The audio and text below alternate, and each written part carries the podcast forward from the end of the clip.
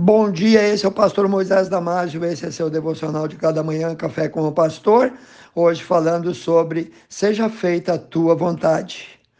Vemos na Bíblia que o próprio Jesus, em sua oração, implorou lá no jardim do Getsemane para que a vontade do Pai fosse feita. Diz assim o texto de Mateus, capítulo 26, versículo 39. E Jesus, indo um pouco mais para adiante, prostrou-se sobre o seu rosto, orando e dizendo: Meu Pai, se é possível, passe de mim esse cálice. Todavia, não seja como eu quero, mas como tu queres.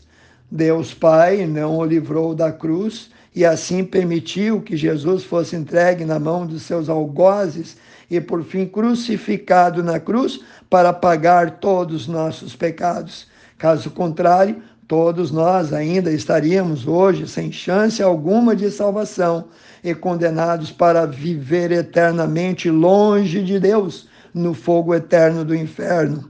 E é assim que nós fomos salvos da condenação eterna.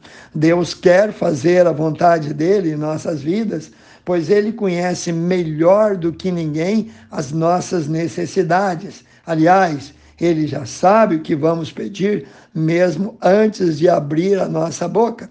Em João capítulo 3, versículo 16, diz que o Pai Celestial deu o seu Filho unigênito para assumir o nosso lugar. Jesus nos substituiu, ele tomou sobre si o pecado do mundo inteiro, ele morreu pelo meu pecado, morreu pelo teu pecado, pelos pecados de teus pais e pelos pais de teus pais e assim adiante.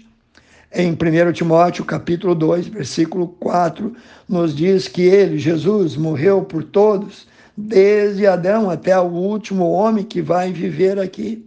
Jesus fez isso para que ninguém se perca, mas tenha vida eterna com ele no céu.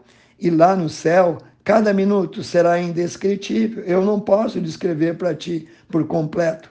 Será muito melhor do que se pudéssemos condensar os nossos melhores momentos de prazer aqui nessa vida em um minuto.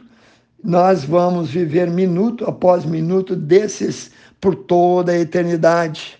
Quando oramos, nós dizemos: Seja feita a tua vontade, ó Deus.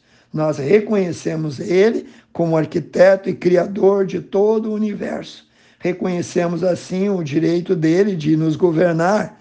Nós não oramos seja feita a minha própria vontade, mas que seja feita a vontade dele.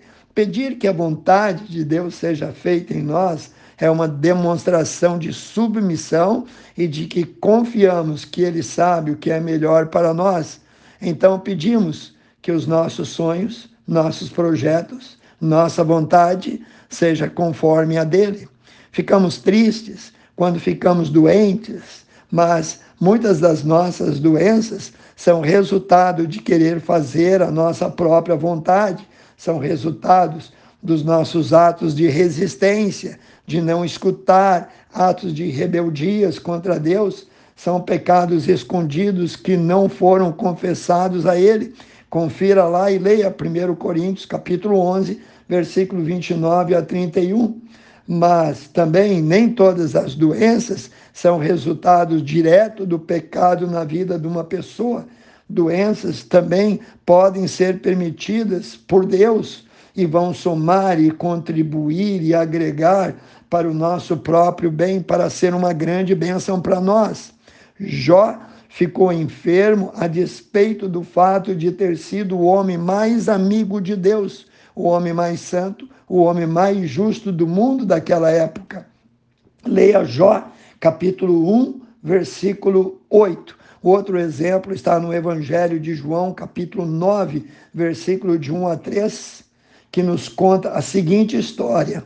E passando Jesus viu um homem cego de nascença, e os seus discípulos lhe perguntaram, dizendo: Rabi, quem pecou, esse ou seus pais, para que esse nascesse cego? Jesus respondeu e disse: Nem ele pecou, nem os seus pais, mas foi assim para que se manifestasse nele as obras de Deus.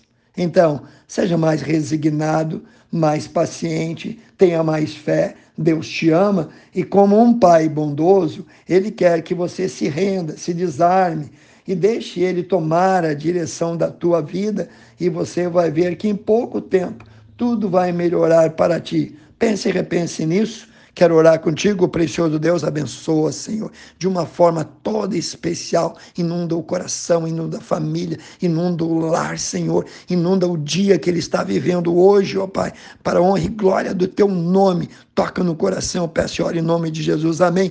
Se você gostou, passe esse devocional aos seus amigos, aos seus grupos, seus vizinhos e até pessoas que você tem o um endereço, tem o nome deles tem o telefone deles, mas não conhece. E assim você estará evangelizando e ganhando o mundo para Cristo. E eu te vejo no próximo Café com o Pastor.